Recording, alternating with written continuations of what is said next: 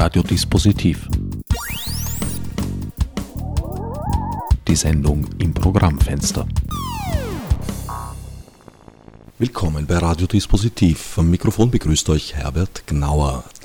Zu Gast bin wieder einmal ich und zwar bei Amina Handke. Amina, Du bezeichnest dich auf deinem Website als Cross-Media-Artist, durchaus zutreffend. Wenn ich sehe, was für Bereichen du bereits gearbeitet hast, das sind Performances, Filme, Musik, Installationen, Bühnenbild und vieles mehr. Zuletzt auch eine Ausstellung um das Thema Copy Non-Conform. Was war der Grundgedanke? Ja, also ähm, Du hast übrigens vergessen, Fernsehen zu erwähnen, unter anderem, wobei ich vergesse ehrlich gesagt auch bei der Aufzählung meiner vielen, vielen Fähigkeiten auch sehr oft sehr viel. Und im Zusammenhang mit meiner Arbeit beim Fernsehen habe ich mich unter anderem auch schon sehr viel mit Urheber- und Medienrecht befassen müssen. Wobei es da eben ganz stark um die Praxis ging, also eher im Sinne von, ähm, wie kann man etwas machen, damit man dann irgendwie keine Probleme kriegt. Und dabei ist mir eben aufgefallen, wie, wie, wie durchaus anregend diese Rahmenbedingungen sein können für kreative Denkprozesse sozusagen, also eben Dinge umgehen oder äh, sich damit auch auseinandersetzen, warum ist das so oder wie, wie kann ich dann eben etwas, meine, meine Idee trotzdem umsetzen in diesem ganzen Zusammenhang? Und das macht einem natürlich auch es öffnet da diversestes Bewusstsein. Und ich habe ja auch schon, also eigentlich studiert habe ich ja Kunst, da gab es auch Urheberrechtslehrveranstaltungen, äh, wobei es da eben damals mir schon aufgefallen ist, dass es da eigentlich hauptsächlich um sehr klischeehafte Vorstellungen vom Verhältnis Künstlerin und Urheberrecht ging, nämlich also in dem Fall sogar mehr der Künstler und sein Werk und dass er irgendwie, also das Werk, das geschützt werden muss und der Lehrbeauftragte damals war auch eher etwas konsterniert, wenn man dann, also es haben nämlich mehrere Leute danach gefragt, ja, aber was ist, wenn ich irgendwie von jemand anderem was verwenden will oder Found-Footage-Filme und so. Und da war der immer so irgendwie mehr oder weniger, das gehört nicht hierher. So, das war jetzt mal ein sehr langer Bogen.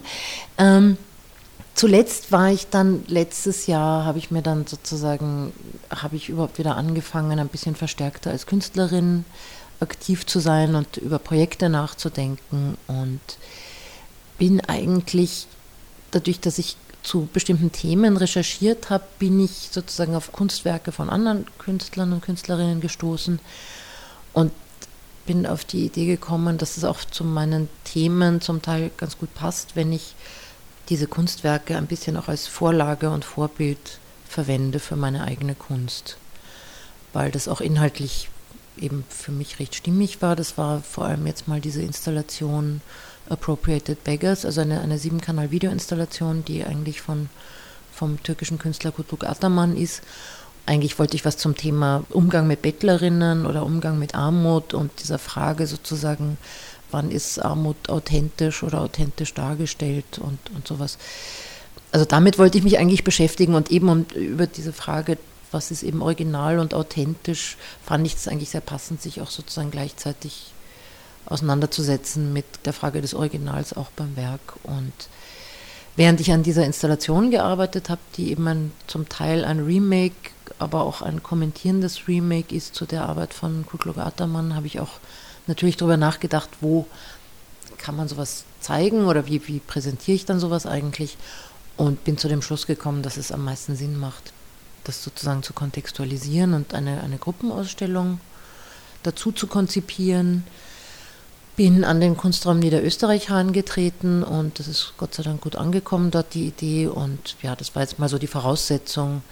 Also die Idee hat sich dann dadurch auch konkretisiert in Richtung eben kritische Auseinandersetzung mit Originalen oder aber auch kommentierendes oder infragestellendes. Also jetzt nicht Kunstwerke, die jetzt sozusagen Bearbeitungen sind oder Kopien oder, oder Remakes, sondern oder die das jetzt nicht als Thema sind, sondern die eher das als Methode nützen, um etwas zu kommentieren.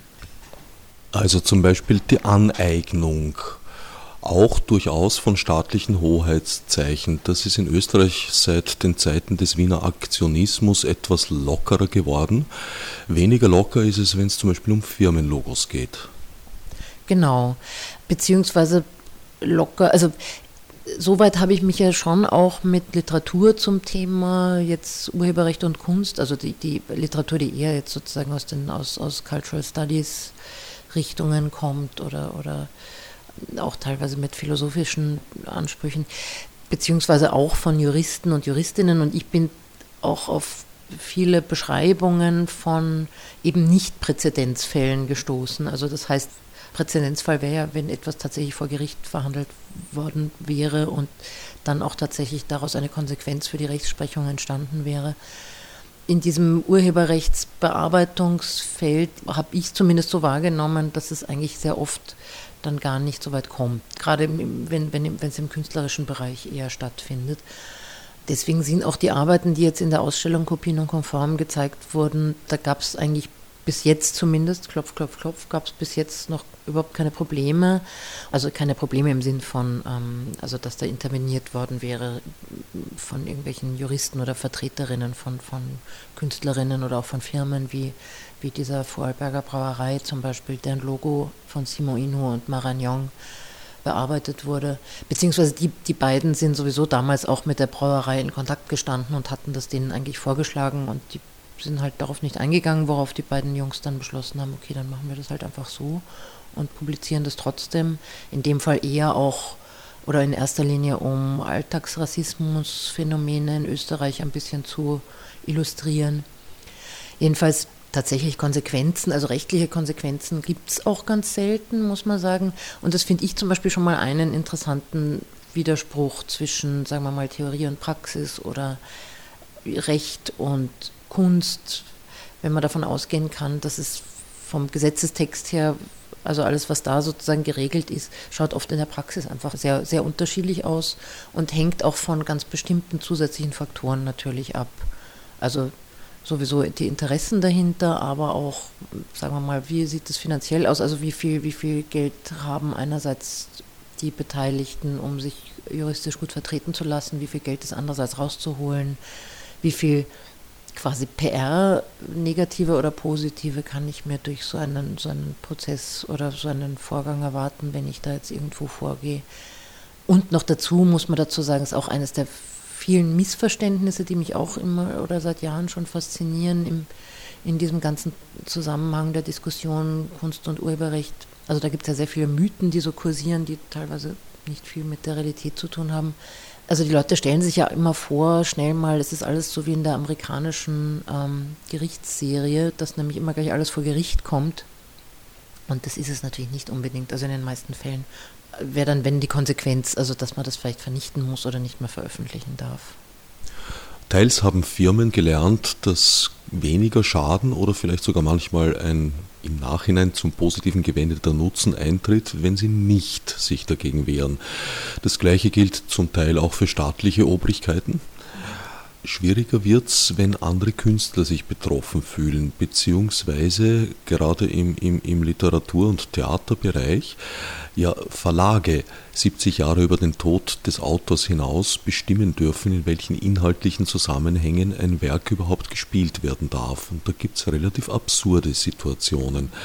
Und vielleicht gibt es da gar nicht so viele Gerichtsverfahren, aber es gibt dennoch Wirkungen. Also äh, in furchtbare Erinnerung nach wie vor äh, Hanne Hiob, die Tochter von Bert Brecht, die immerhin so Klassiker wie die, die Drei-Groschen-Oper besaß und die dafür berühmt war im deutschsprachigen Raum, sich Generalproben anzusehen und dann die Premiere untersagen zu lassen.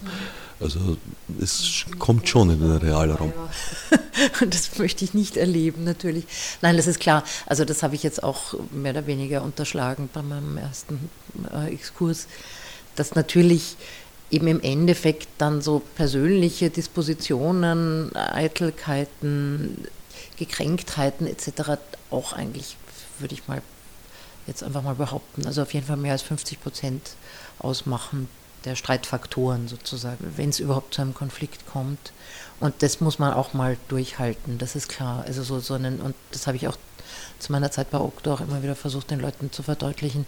Natürlich könnt ihr euch auf alles einlassen, aber ihr müsst euch klar sein, dass man da womöglich einen sehr, sehr langen Atem braucht und dass das wahnsinnig viel Nerven kostet.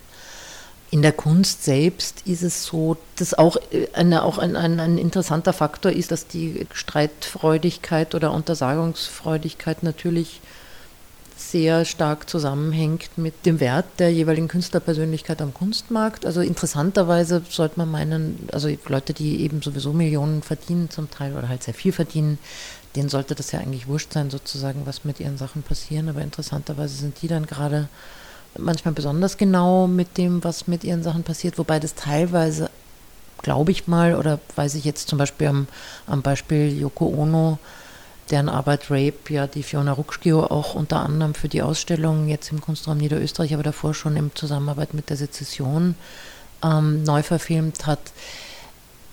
Also gerade bei Yoko Ono, da habe ich auch einige Fallbeispiele, zum Beispiel bei Lawrence Lessig kann man das nachlesen dass es da auch teilweise wirklich mehr mit ihrer Rechtsabteilung zu tun hat. Also heißt, je größer, je größere Bedeutung ein Künstler, eine Künstlerin hat, jetzt also jetzt nicht nur in der bildenden Kunst natürlich, sondern in allen möglichen anderen Zusammenhängen, desto eher sind die natürlich auch wieder angewiesen darauf, mehr oder weniger eine eigene Rechtsabteilung zu unterhalten, weil kein Künstler oder Künstlerin hat die Zeit und die Nerven, sich den ganzen Tag zu beschäftigen mit logischerweise mit Anfragen oder mit dem was überhaupt bearbeitet werden soll und warum und so weiter. Da würde man sozusagen ja eh zur eigenen Arbeit nicht mehr kommen.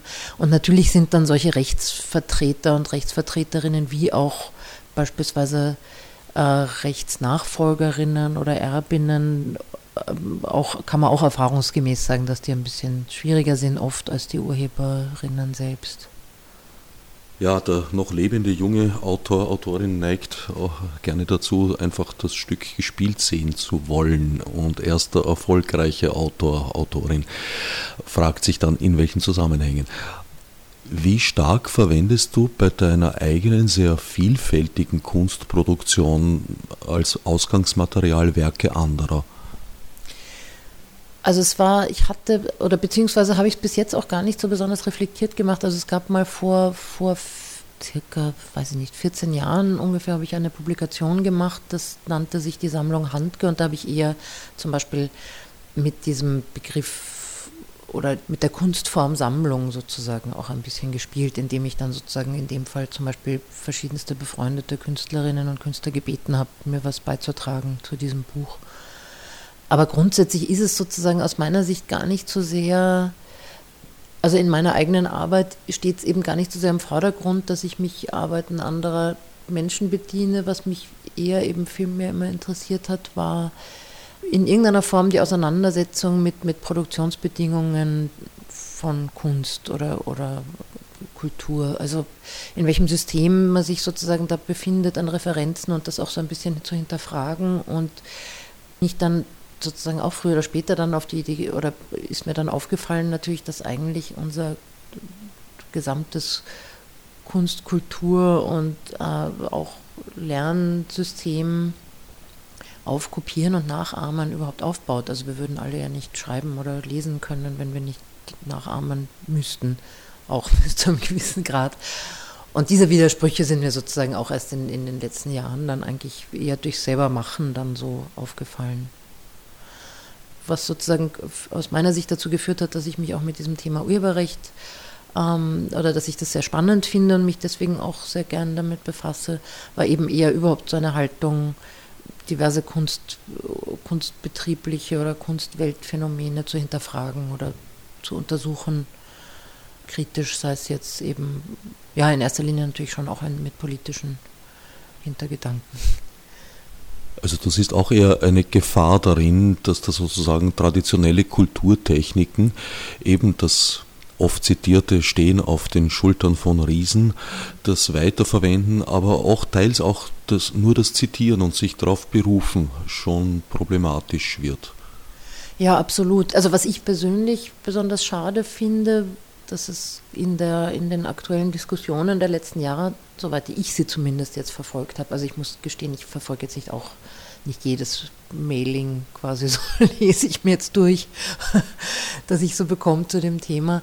Aber was ich persönlich so irgendwie so wahrnehme und ein bisschen schade finde, ist, dass es so sehr stark kreist um so eine ideologische Frontenbildung rund um, sagen wir mal, eher den wahren Charakter von Kunst. Also es geht die ganze Zeit um irgendwie Stehlen und dass äh, den Künstlerinnen Verdienste entgehen etc. Und das hat mich von vornherein immer etwas gewundert, weil ich das nie so wahrgenommen habe, dass man, also als Künstlerin steht man ja nicht am Markt und kriegt da wirklich quasi eins zu eins vom Konsumenten das Geld bezahlt oder viele nicht. oder zumindest gibt es genug, oder leben wir in einem System, das das gar nicht so ohne weiteres möglich machen würde. Und dadurch beobachte ich schon ganz stark, also was ich da ein bisschen bedauere, ist, dass ich so gerade seitens Autorinnen, Künstlerinnen etc. so äh, sehr viel Halbwissen immer wieder wahrnehme, gerade was das Recht betrifft und eigentlich sehr viel mehr Paranoia als Wissen. Und eben diese Reduktion des, der eigenen künstlerischen Arbeit als Ware, die natürlich, ich bin jetzt weit, weit entfernt davon oder auch aus, so lange aus dem Alter raus, wo man sozusagen sagt, das ist jetzt uncool, über Geld zu reden als Künstlerin, aber also mir wäre das einfach zu, mir wäre das einfach zu kurz gegriffen, dass ich als Künstlerin, wie du vorhin ja schon erwähnt hast, nicht auch noch zusätzliche Interessen habe, wie zum Beispiel die Sichtbarkeit oder Zugänglichkeit meines Werks. Ich mache ja nicht Kunst nur um, also ich persönlich zumindest, äh, damit dann irgendein Mäzen, den ich eh nicht habe, mir das dann teuer abkauft und dann in einen Schrank sperrt, sondern ich mache das ja eigentlich damit, dass Leute sehen und dann wieder sich Gedanken drüber machen oder dann wieder sich zurückmelden und dass da sozusagen auch so eine Kommunikation entsteht und eine Auseinandersetzung mit, mit Inhalten und Fragen. Und solche Aspekte oder solche Grundbedürfnisse, die ich jetzt schon mal den vielen Künstlern und Künstlerinnen unterstellen würde, eben, dass man einfach wahrgenommen werden will mit seiner Arbeit, die sich schon stark gefährdet durch, durch die, eben insbesondere durch die Interessen, die eigentlich zum Teil leider Gruppen oder Personen aus dem Verwertungsfeld sozusagen da einnehmen. Von Kunst leben ist ja auch so die Frage, was, was bedeutet das eigentlich? Ist natürlich, wenn man sich einbildet, von Kunst leben besteht darin, dass man jetzt Objekte produziert und die dann verkauft dann trifft das ja sowieso auf die Mehrheit der Künstlerinnen und Künstler heutzutage überhaupt nicht zu. Allerdings, in meinem Fall würde ich zum Beispiel von Kunst leben schon auch, also da würde ich schon dazu rechnen, sozusagen auch meine Arbeiten, also wenn ich irgendwo einen Text schreibe und publiziere oder ein, eben eine, eine, eine Ausstellung kuratiere oder eben ein Gespräch führe, jetzt zwar nicht wie jetzt hier, aber es gibt auch manche Gespräche, für die man dann sogar ein bisschen Geld kriegt. Also das ist sozusagen für mich alles Teil natürlich von künstlerischer Arbeit und teilweise bezahlt, teilweise nicht, aber es ist nicht, ich meine, immerhin ist es heutzutage so, dass es auch wenig Arbeiten gibt, die man als zumindest ab einem gewissen Alter überhaupt noch machen kann, um sich das Kunstproduzieren zu ermöglichen. Das ist teilweise kommt fast aufs Gleiche raus, ob ich jetzt Kellnern gehe oder, oder um Förderungen ansuche. Das ist mir dann lieber, ich suche um Förderungen an und habe da dann ein bisschen ein Geld. Interessanterweise war gerade Bühnenbild, weil du es erwähnt hast, einer der ersten Punkte, wo ich selber einen Urheberrechtskonflikt äh, miterlebt habe, zwar nicht direkt, sondern nur über die Medien. Da ging es um ein Bühnenbild im Volkstheater. Konkret ging es darum, dass, glaube ich, eine Bühnenbildnerin Anfang der 80er, muss das gewesen sein, oder Mitte der 80er, äh, sich beschwert hat, dass ein von ihr entworfener Tisch in einer anderen Inszenierung mitgespielt hat. Und ich habe damals junger Schauspieler in St. Pölten gearbeitet und dort im Haus war man von der Direktion abwärts völlig von den Socken, weil in deren Theaterverständnis war es ganz selbstverständlich, dass Ausstattung in den Besitz des Theaters übergeht. Und das war jahrhundertelang eigentlich üblich, dass ein Tisch natürlich in allen Inszenierungen, wo er gebraucht wurde, verwendet wurde. Ja, aber es ist ja auch so. Also wenn man die, die also außer diese Bühnenbildnerin hat einen super Spezial-Sondervertrag gehabt, aber die meisten Standardverträge am, am Theater sind ja so in irgendeiner Form Werkverträge sozusagen, also wo man sich ja auch verpflichtet, also das ist wie wenn ich, wenn ich ähm, als Regisseur für eine Produktionsfirma ein, Firma einen Film drehe, dann besitze ich ja auch nicht automatisch sämtliche Rechte an dem Produkt. Genauso ist man ja als Bühnenbildnerin, sage ich jetzt mal, können wir gleich noch drüber streiten, ist es normalerweise so, dass man die Arbeit, die man macht im Rahmen dieser Produktion, für die man bezahlt bekommt, also dass man der die Verwertungsrechte nicht hat. Also sie hätte wahrscheinlich ihren Namen, ihre Namensnennung auf die bestehen können, nehme ich mal an, wenn der Tisch so wichtig war. Wenn ich mich recht erinnere, hat die Bühnenbildnerin damals Recht bekommen. Und zwar war die Argumentation, wenn ich mich wiederum recht erinnere, dass zwar die Verwertungsrechte ja abgegolten wurden, aber zweitens es eben das Recht auf Namensnennung gegeben hätte und drittens besagter Tisch nicht als Einzelobjekt aus der Inszenierung bzw. aus dem Ensemble des Bühnenbilds herausgenommen hätte ah, werden dürfen. Bearbeitung dann. Das ist natürlich dann die Frage, wenn in diesem Vertrag mit dem Theater, das stimmt, das steht wahrscheinlich in den seltensten Verträgen drin, die man so mit Theatern abschließt, kann ich mich zumindest auch nicht erinnern, dass das Theater quasi als Produktionsfirma oder Auftraggeber auch das Recht hat, dieses Werk dann noch zu bearbeiten und also ebenso im Detail dann bestimmte Verwertungsformen damit vorzunehmen. Ja, ist halt die Frage. Ich meine, natürlich kann man da wahrscheinlich ähm, vorgehen rechtlich, auch in so einem Fall. Nur stellt sich halt auch immer die Frage, wie lohnend ist das oder will man da jetzt, also ich glaube, sowas lohnt sich im Endeffekt nur eher, wenn man sozusagen auch noch einen persönlichen Rachebedürfnis vielleicht auch noch hat. Dann wird man sich sowas antun, aber sonst ist es eigentlich wahnsinnig energie- und zeitraubend auch, glaube ich. Also jetzt, jetzt um bei diesem Beispiel zu bleiben, ich weiß nicht, ob das noch überhaupt in Erinnerung ist, aber ähm, eben, wenn ich als Bühnenbildnerin einen Tisch gestalte für eine Produktion, der dann in einer anderen Produktion verwendet wird. Also da stelle ich mir den Streitwert auch sehr gering vor. Wahrscheinlich, ich stelle mir mal vor, dass man da monatelang streitet und auch dadurch natürlich Kosten entstehen und im Endeffekt damit erreichen kann, dass dann halt eben der eigene Name dann irgendwo drunter steht, dann im Nachhinein. Aber das halt dann im Vergleich zum Beispiel zu medienrechtlichen Fällen, die ich wiederum selbst erlebt habe, wo ich versucht habe, bei einer deutschen Zeitung eine Gegendarstellung zu erwirken, wo mir so falsche Zitate in den Mund gelegt wurden. Also aus der Erfahrung kann ich sagen, man hat eigentlich von vornherein ziemlich verloren. Aber das geht jetzt natürlich in eine andere Richtung. Also es hat jetzt mit Urheberrecht und Kunst wieder weniger zu tun, aber es kann dann als Künstlerin zum Beispiel sicher auch passieren, ähm, wenn man zum Beispiel auch, wenn ein Bild von einem oder ein Text von einem irgendwo veröffentlicht wurde und nicht einmal Namensnennung zum Beispiel, äh, geschweige denn irgendein Honorar erstattet wurde. Also da stünde einem natürlich dann schon ein angemessenes Honorar zu und da lohnt sich wahrscheinlich auch eher noch rechtliche Schritte zu unternehmen. Während wenn man sozusagen was Rufschädigendes erlebt, dann ist das höchste der Gefühle, dass dann Wochen später dann eine, eine, eine Gegendarstellung in der Zeitung steht, wo es aber eben schon alle gelesen haben und der Schaden schon angerichtet ist und vor allem schon ganz viele andere Medien davon abgeschrieben haben. Und man kann auch leider mit sowas ja nie vermeiden, dass das nicht dann noch eines Tages mal wieder ausgegraben wird, zehn Jahre später. Wollte ich jetzt noch eine lange Fußnote noch anbringen einmal in die Welt entlassene Informationen sind nicht mehr zurückzuholen. Und wie Dieter Haspel gerne sagte, ein bisschen was bleibt immer hängen. Aufgrund deiner Vielfalt müsstest du eigentlich ja in fast allen Verwertungsgesellschaften Mitglied sein. Bist du bei einer oder mehreren? Ja, ich gebe es zu, ich bin bei einer Verwertungsgesellschaft, ja. Und ich habe da auch vor kurzem, ich, das, ich hatte das komplett vergessen, nämlich, dass ich dort Mitglied bin, jetzt ein paar Jahre lang. Ich weiß auch nicht, manchmal, das vergisst man so wie bestimmte andere Dinge. Ähm, Eine Schläferin praktisch. Ja. Bei den Verwertungsgesellschaften, um auf deine Frage zurückzukommen, da bin ich leider nicht so super firm.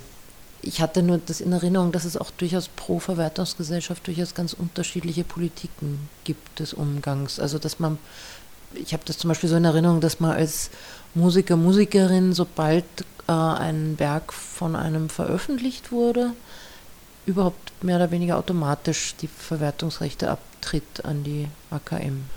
Wenn du als Komponist, Komponistin der AKM beitrittst, äh, räumst du ihr Exklusivrechte ein. Ja, ja. Das ja. Eben, und soweit ich aber weiß, ist die mittlerweilige, heißen die Bildrecht, früher Verwertungsgesellschaft bildender Künstlerinnen und Künstler, denen räumt man jetzt nicht exklusiv irgendwas ein, wenn man dort beitritt als bildende Künstlerin. Hoffe ich zumindest jetzt. Also ich habe, wie gesagt, ich habe dort neulich angerufen und war eigentlich recht positiv überrascht, dass die dann nicht so restriktiv sind. Ja, es ist nach den Kunstgattungen unterschiedlich. Also viele Aufgaben, die bei den Musikern die LSG, die Interpretenverwertungsgesellschaft bzw. die AKM wahrnimmt, nimmt bei den Literaten zum Beispiel eigentlich der Verlag wahr. Ja. Wobei man, also das, was mir dazu jetzt wieder hauptsächlich einfällt, dass es mich in den letzten Jahren extrem überrascht hat, wie viele Personen, die in Positionen sind, wo sie sich eigentlich rechtlich auskennen sollten, so wurscht ob jetzt im Verlag oder in irgendwelchen Rechtsabteilungen oder, äh, weiß ich nicht, Filmfestivalleiterinnen oder ähm, Journalistinnen etc. Also wie, wie, wie wahnsinnig wenig diese Leute oft Bescheid wissen über ihre rechtlichen Pflichten und Rechte auch. Das ist wahrscheinlich einfach auch ein bisschen das Hauptproblem, dass wir da in einem System uns alle bewegen, das nur für, für Leute also überhaupt bewältigbar ist, die sich mehr oder weniger ausschließlich damit befassen und auch auf bezahlter Ebene und das sozusagen dann schon auch dadurch manchmal den Eindruck erweckt, dass es sozusagen von Juristen für Juristen gemacht wurde auch oder entwickelt oder zunehmend entwickelt wird, sagen wir mal so. Die natürlich auch im Endeffekt neben den Verwertungspersonen sicher die Hauptnutznießer sind davon, also zumindest finanziell. Also die Künstlerinnen am allerwenigsten, meines Wissens. Das würde sich auch mit meiner Einschätzung decken. Bei welcher Verwertungsgesellschaft bist du? Ich bin bei der sogenannten Bildrecht, also bildende Künstlerinnen. Also ich vermute mal, dass die Gelder, die dir von dieser Verwertungsgesellschaft überwiesen wurden, ich bei Geld immer lachen, entschuldige. Eine sehr sympathische Eigenschaft nicht allzu hoch gewesen sein können, wenn du vergessen hast, dort überhaupt Mitglied zu sein. Ja, ähm, also bei der eben, ich bin zum Beispiel auch durch Zufall mehr oder weniger eher durch eine, durch, durch eben jetzt befreundete Künstlerinnen draufgekommen, dass man bei dieser Verwertungsgesellschaft zumindest auch melden, also dass es nicht schaden kann, wenn man da irgendwelche Sachen meldet, zum Beispiel eben, dass irgendwo was abgebildet wurde. Und jetzt bin ich halt neugierig, nachdem ich dieses Jahr ein bisschen was gemeldet habe, so versuchsweise, was dann, in, ob da Ende des Jahres an Geld kommt, weil die letzten Jahre habe ich schon ein bisschen was bekommen und habe mich aber ehrlich gesagt immer eher gewundert, dass da überhaupt was, also woher das eigentlich kommt, weil ich beobachte selber die Medien wahrscheinlich noch schlechter, als jegliche Verwertungsgesellschaft das machen könnte. Und mir wird das oft gar nicht auffallen, dass einerseits was abgebildet wird von meinen Arbeiten und, und dann noch zusätzlich äh, auf die Idee kommen, das dann auch zu melden. Welchen Umgang wünschst du dir mit deinen eigenen Werken? Du meinst jetzt auch wieder Geld, oder? naja, schon. Also ich weiß nicht, ich stelle mir das eigentlich würde ja gern sagen, dass es nicht naiv ist, sondern eher pragmatisch. Ich stelle es mir ja eigentlich eher so vor, dass ich, dass wenn ich ein Geld verdiene, dass das eher über Honorare ist oder über bestimmte Förderungen oder vielleicht dann irgendwann mal vielleicht irgendwo ein Preis oder so, aber jetzt weniger über, ähm, über den Verkauf an sich. Natürlich hat das damit zu tun mit der Art von Arbeiten, die ich mache, eben sprich jetzt mehr, also so mehr in Richtung Videofilm etc ja, da ist es sowieso, finde ich, sehr unrealistisch, wenn man sich vorstellt, dass man da irgendwie über. Oder da fand ich es schon immer sehr absurd, dass man dann da sozusagen nur um dem Markt gerecht zu werden oder, oder irgendwelchen Konstruktionen gerecht zu werden, dann die limitierte handgeschnitzte Holz-DVD-Box bastelt, damit man dann die DVD, die an sich ein, einfach nur ein Stück Sondermüll ist, wo halt Daten drauf sind, die man auch beliebig vervielfältigen kann, also nur um die dann teuer verkaufen zu können als, als limitierte Sonderauflage. Ich meine, natürlich kann, könnte man daraus auch lustige, ironische Kunstprojekte machen aus diesem ganzen Ansatz, so quasi vervielfältigbare Medien und das auf Einzelstücke aufgebaute Kunstmarktsystem. Aber ich, ich muss ehrlich sagen, das finde ich oft so lächerlich. Und ich stelle mir halt, ich würde mir vorstellen, dass man irgendwie, dass es schön wäre, wenn man pro Ausstellungsbeteiligung, Festival, pro Text, den man verfasst, dass man da natürlich ein Honorar kriegt. Aber am meisten würde ich mir wünschen, dass man eben eher so als Künstlerin davon leben könnte, dass man beispielsweise eher sowas macht wie unterrichten oder, oder auch, ähm, ja, also auch einfach teilweise mehr so auf, auf Honorarbasis arbeiten. Ich meine, wenn da, wenn diese Art von Arbeit, äh, sagen wir mal, um das zehnmal so viel bezahlt werden würde, wie sie jetzt bezahlt wird, dann könnte man sparsam, aber auch ganz gut leben. Die rechtliche Situation ist schon, wenn wir sozusagen auf dem realen Boden bleiben, äußerst kompliziert. Ja. Vielleicht nicht komplex, aber kompliziert. Ja, aber es sagen, sagen, auch Juristinnen selber, dass es kompliziert ist. Also hab, ich habe noch nie von jemandem irgendwie gehört, ah ja, das ist ganz einfach, da braucht man jetzt nur das sagen und machen und so argumentieren und fertig ist die Geschichte.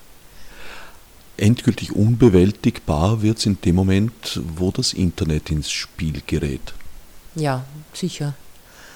Und nachdem das Internet abdrehen keine Lösung ist und auch die Kultur des Kopierens und des Vervielfältigens durchaus einen nachvollziehbaren Sinn erfüllt, sehe ich jetzt auch überhaupt keine Lösung darin, die bestehenden Regeln oder wie sie sich so in den letzten Jahrzehnten entwickelt haben, sagen jetzt auch nochmal anzupassen.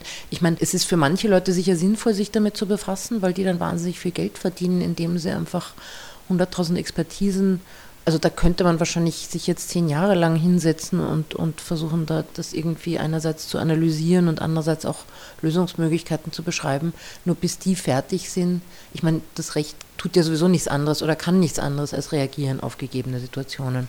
Und wenn man jetzt davon ausgeht, es dauert sicher ein paar Jahre, bis man mal überhaupt zu irgendwas wie einem Lösungsansatz kommt, der vielleicht auch dann völlig unbrauchbar ist, hat sich die Situation sowieso schon wieder geändert. Insofern denke ich mir, muss man da wahrscheinlich einfach wirklich in irgendeiner Form weg vom bisherigen Denken oder man müsste sozusagen einfach bestimmte Aspekte der urheberrechtlichen Regelung einfach grundsätzlich nochmal überdenken. Im Hinblick auf sozusagen, für wen ist es eigentlich? Wem, wem soll da was nutzen? Warum? Und wo will man eigentlich hin? Und nicht nur sozusagen quasi diese, diesen ohnehin schon sehr undurchsichtigen Wust sozusagen einfach permanent vergrößern, ein bisschen eh analog, wie, wie in den letzten Jahren Wirtschaft und Finanzwelt unter Anführungszeichen gewachsen ist. Nämlich so, dass irgendwie dann irgendwann mal kein Mensch mehr also eine Ahnung hat, was eigentlich jetzt genau passiert ist und kein, keiner wird dann noch mehr zur Verantwortung gezogen und es ist eigentlich nur noch so ein sich selbst verwaltendes und irgendwann mal sich selbst auffressendes System. Also das kann es natürlich nicht sein. Eine der Taktiken, das herkömmliche Urheberrecht, zumindest in Teilen, ins 21. Jahrhundert hinüber zu retten, besteht darin, dass man die nationalen Gegebenheiten im Internet insofern berücksichtigt, als man die nationalen Grenzen beginnt abzubilden.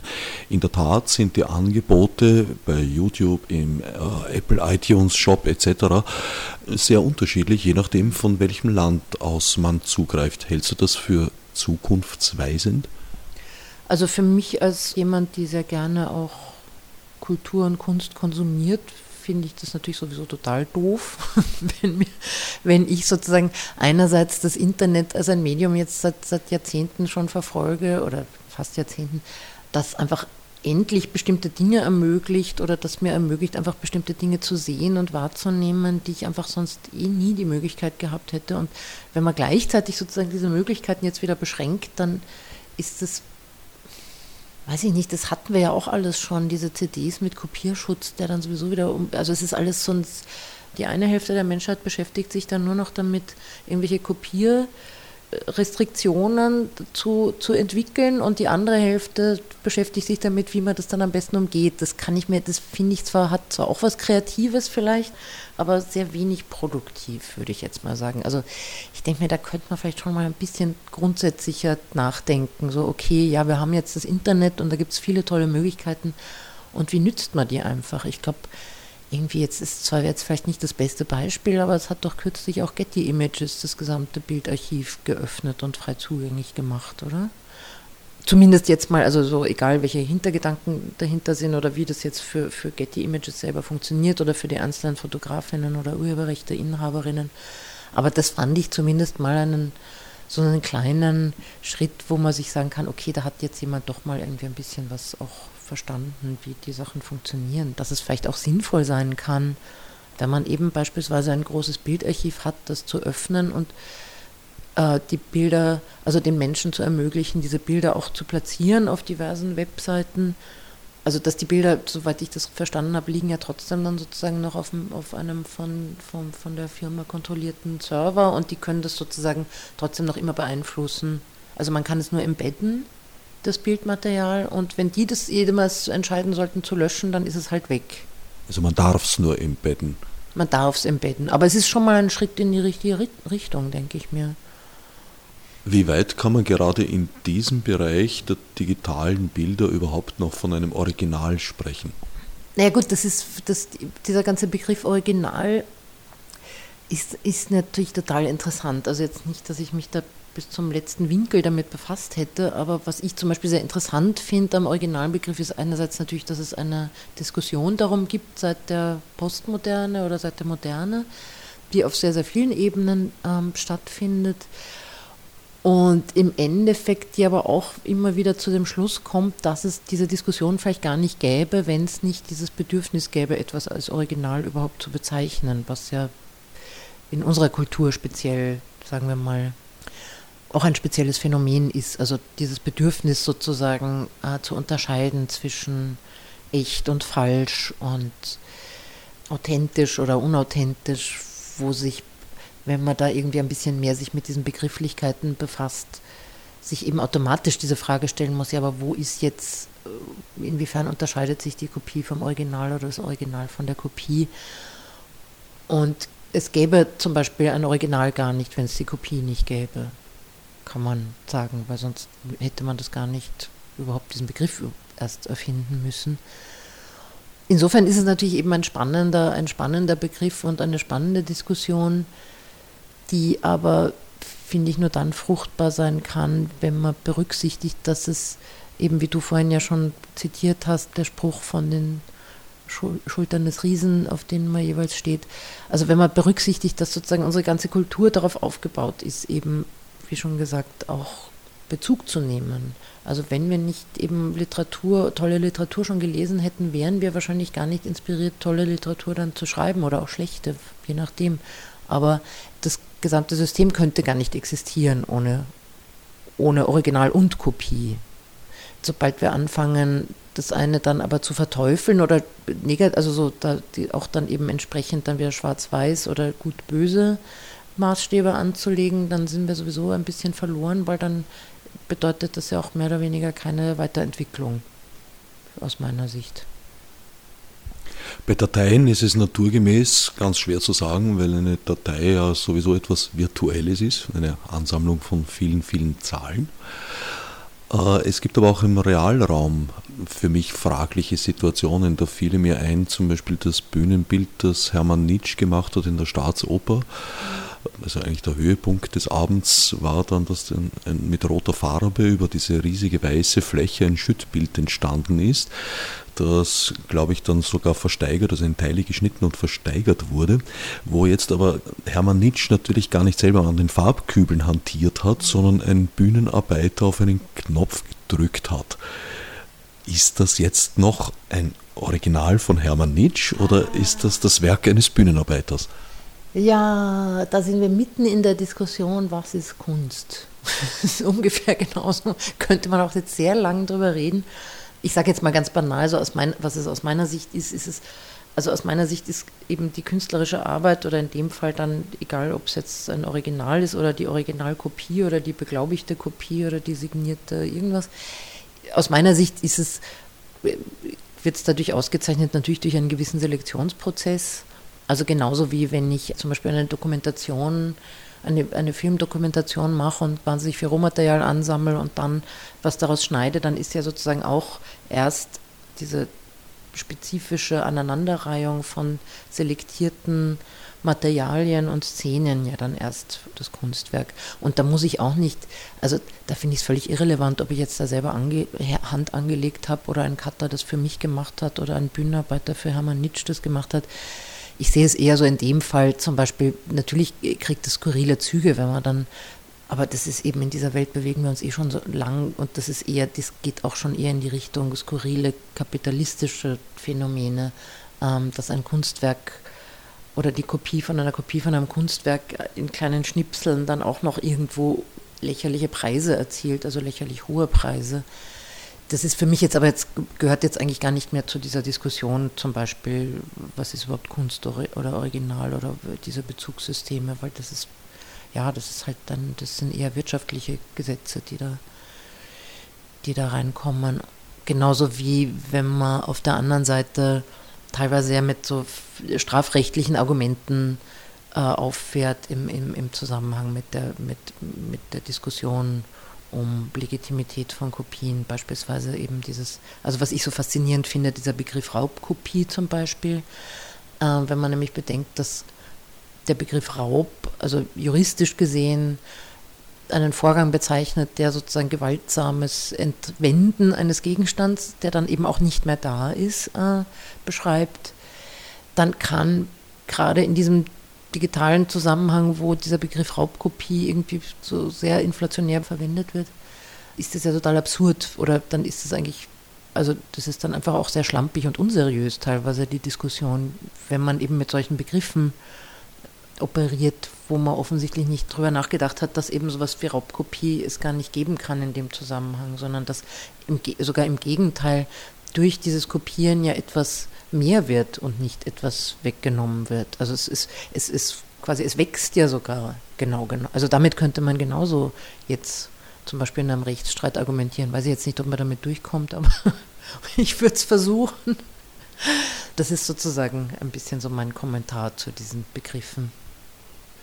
Ich wundere mich oft, wenn ich eine DVD ansehe und diese Rechtsbelehrung über mich ergehen lassen muss, obwohl ich die DVD brav bezahlt habe, dass noch niemand auf die Idee gekommen ist, den DVD-Player jetzt endlich mit Xbox-Funktionalität auszustatten, um sicherzustellen, dass ich diese Rechtsbelehrung zum Beispiel in kniender Körperhaltung über mich ergehen lasse. Na gut, Bevormundung ist ja auch ein, ist ja auch ein wesentlicher Teil unserer Kultur. also wenn wir jetzt sozusagen alles ein bisschen verorten wollen in, ähm, in, in, Systemen, wie in unserer Kultur gelernt wird oder gelehrt wird, dann gehört da natürlich ein gewisses Maß an, an eben Bevormundung, Unterdrückung, ein bisschen Sadismus auch immer dazu oder Machtding und eben entsprechende, entsprechende renitente Reaktionen.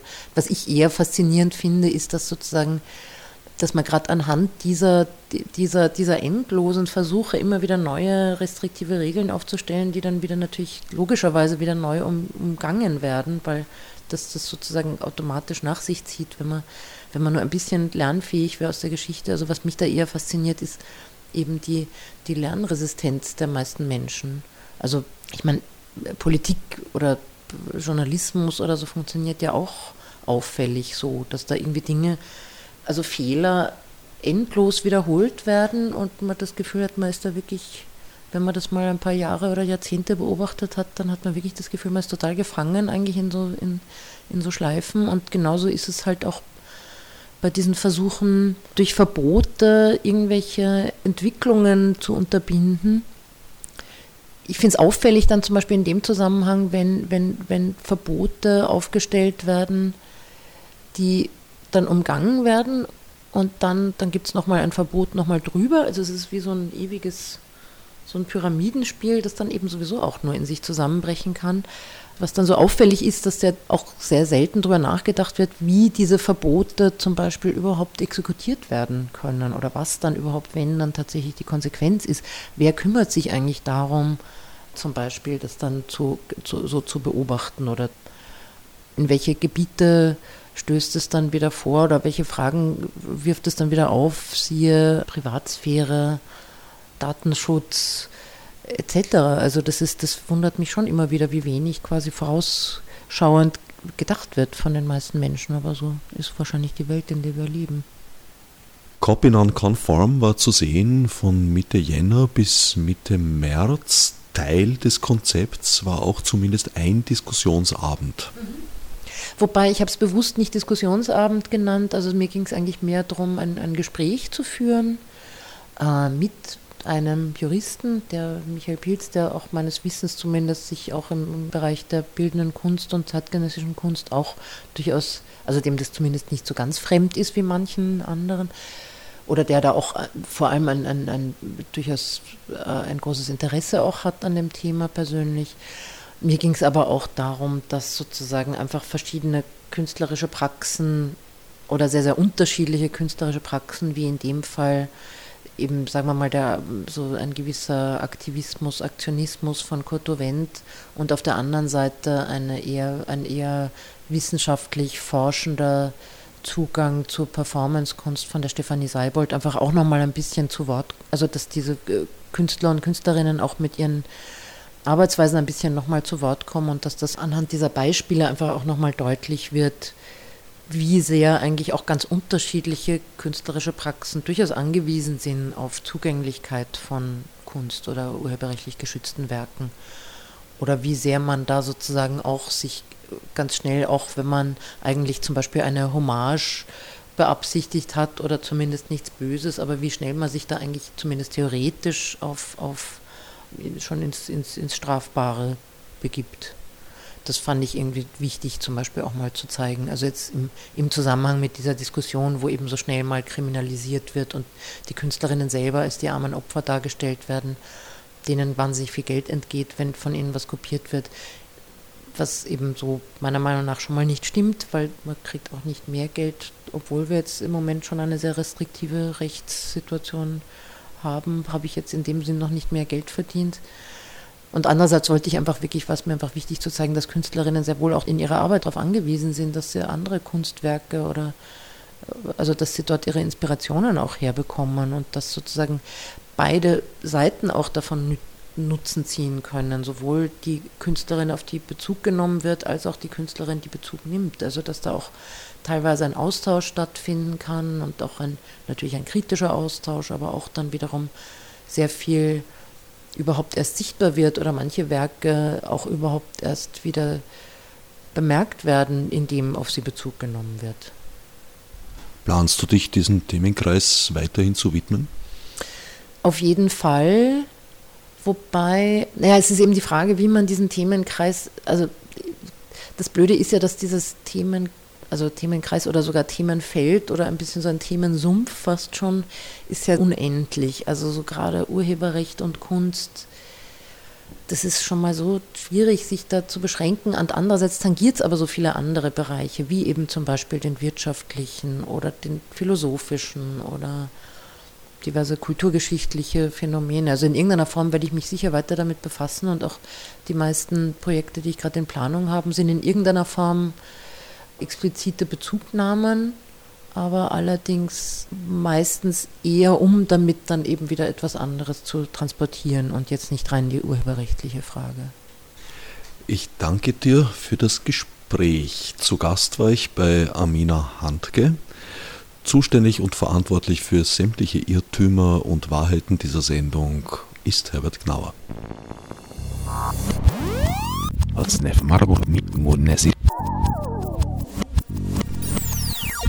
Serviço de Subsídio do